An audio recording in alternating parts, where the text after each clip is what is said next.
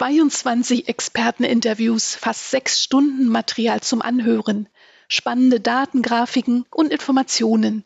Was im Frühjahr 2020 als Krisenformat begann, hat sich mittlerweile als monatlicher Podcast etabliert. Herzlich willkommen zum B2B-Radar von Mercateo. Für unsere letzte Ausgabe in diesem Jahr haben wir bei einigen unserer Gesprächspartner noch einmal nachgefragt. Wie ist es Ihnen in 2020 ergangen? Welche neuen Themen haben Sie beschäftigt? Wie sehen Sie die Trends für Ihre Branche? Ein Jahresrückblick mit Ausblick. Mein Name ist Katrin Dippe und ich habe mich zum Beispiel mit Manuela Roth unterhalten, die bei RS Components als Sales Manager E-Commerce Central Hub tätig ist. Sie beschrieb, was in diesem Jahr anders war. Wir haben natürlich äh, neue Tools kennengelernt, sowas wie Zoom, Teams, GoTo-Meeting etc. Und äh, sag ich mal, das digitale, das Gespräch in der digitalen Form ist sicherlich sehr viel mehr präsent gewesen. So wie Manuela Roth ging es im Jahr 2020 all unseren Gesprächspartnern. Die Kommunikation miteinander hat sich stark verändert und wurde zum entscheidenden Erfolgsfaktor. Aber auch fachlich bewegte sich einiges, wie Torben Link, Einkaufsleiter bei Steinbeiß Papier, berichtete. 2020 war wirklich ein extremes Verhandlungsjahr. Corona hat nun wirklich alles in Frage gestellt und die Überprüfung aller Lieferketten, Verträge, Verhandlungstools notwendig gemacht.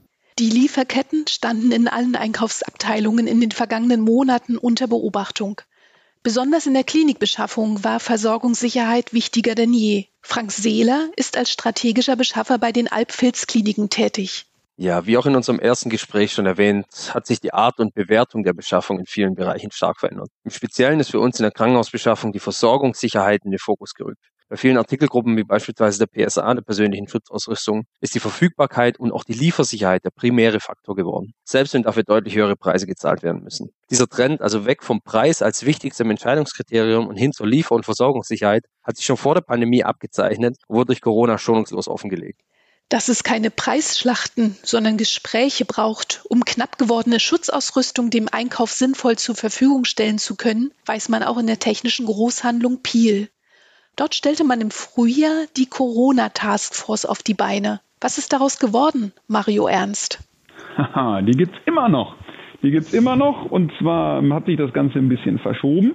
Ging es im Frühjahr in erster Linie um partikelfiltrierenden Atemschutz ähm, gibt es jetzt Dinge, die man im, im Anfangs noch nicht so im Fokus hatte, beispielsweise einmal Nitrilhandschuhe, ähm, aber auch Einweganzüge, Schutzbrillen und dergleichen waren zwischendurch mal knapp. Und da hat es sich sehr bewährt mit der Taskforce, das, was aus der Lieferantenschaft ankommt, fair und mit dem Kunden gemeinsam so zu verteilen, dass jeder weiterarbeiten kann. Also absolutes Erfolgsmodell. Nicht jeder Kunde hat sich anfangs darüber gefreut, dass er nicht die Ware bekam, die er bestellt hatte, sondern erst sich mit uns abstimmen musste. Äh, das ist aber zur Selbstverständlichkeit geworden mittlerweile und absolutes Erfolgsmodell. Trends und Entwicklungen im technischen Großhandel, da gibt es ganz viele, also so die Megatrends dahin, dass ähm, ähm große Unternehmen tatsächlich auch kleinere übernehmen, also eine Konsolidierung.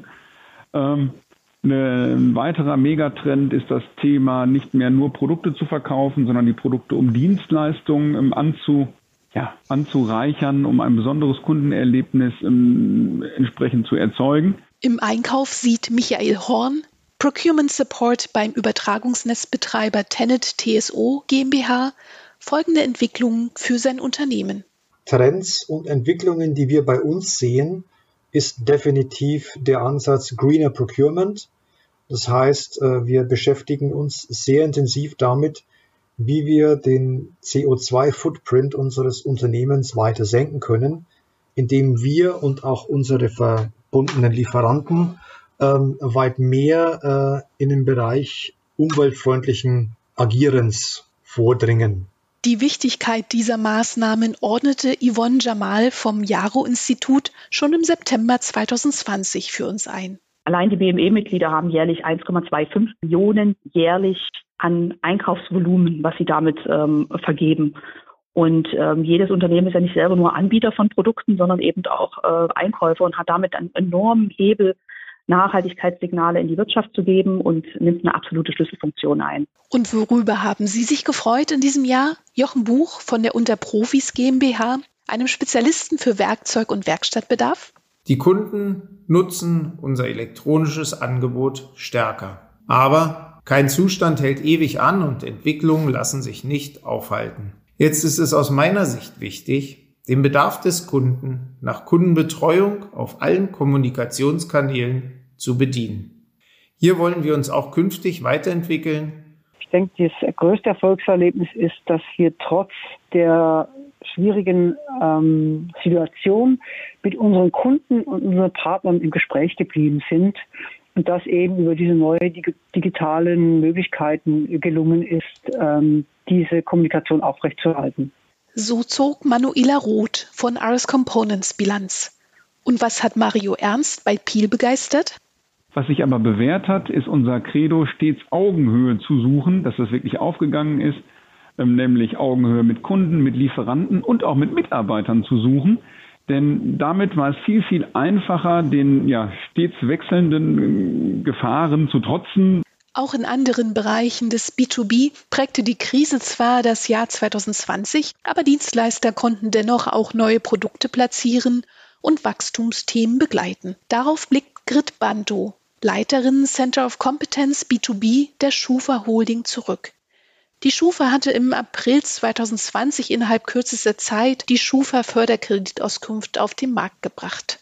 Das war sicherlich die größte Herausforderung in diesem Jahr, dass alles über Kommunikationsmedien jedweder Art äh, funktionieren musste und eben nicht im persönlichen Austausch, wie man es bisher gewohnt war. Genau daraus resultiert aber auch das größte Erfolgserlebnis, das ich 2020 persönlich als auch mit meinem Team hatte, nämlich, dass wir innerhalb kürzester Frist von nur wenigen Tagen in der Lage waren, so eine hochperformante Lösung anzubieten.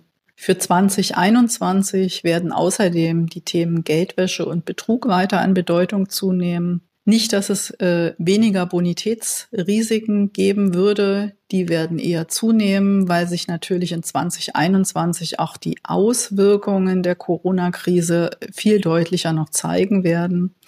Aber es ist eben so, dass auch das Thema Betrug und Geldwäsche sich in Zeiten, wo Liquidität knapp wird, wo die Bonität schlechter wird, ähm, eher zunimmt und natürlich dann Prävention in beiden Themenfeldern ganz, ganz wichtig ist, wenn man sein Unternehmen sicher, risikobewusst in die Zukunft steuern will. Ein besonderes Highlight wird sicherlich auch die internationale Schufa-Auskunft werden.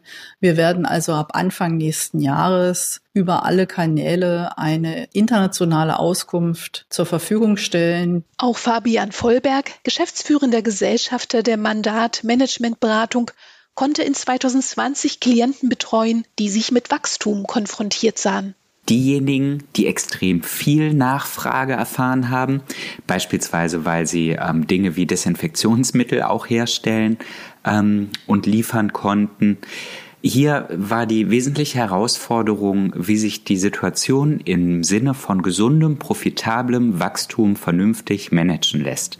Wie lässt sich dieses Wachstum führen sozusagen? Volkswirtschaftlich stellen wir uns auch auf verschiedene Szenarien ein und hier gibt es natürlich keine Gewissheit, aber durchaus ein realistisches Szenario, ähm, dass es 2021 vielleicht nach einem schleppenden Anfang auch richtig losgeht und wir mit Wachstum rechnen dürfen. Das Thema Digital äh, und Digitalisierung im Vertrieb bleibt wichtig. Das ist auch gut erkannt von vielen Unternehmen. Und hier gilt es auch weiter dran zu arbeiten. Wichtig aber auch hier ist es, die Balance zu wahren und keine extremen Pendelbewegungen zuzulassen. Digital und analog sind Puzzlestücke, die einander in vielen, vielen Situationen und Unternehmen brauchen.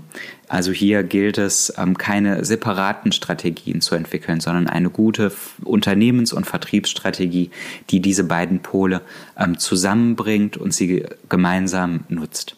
Gemeinsam ist ein gutes Stichwort. Denn neben Digitalisierung waren Miteinander und Kommunikation in diesem Jahr die am häufigsten genannten Begriffe im B2B-Radar. Und auch für das neue Jahr sind sie sicherlich zeitlose Erfolgsrezepte.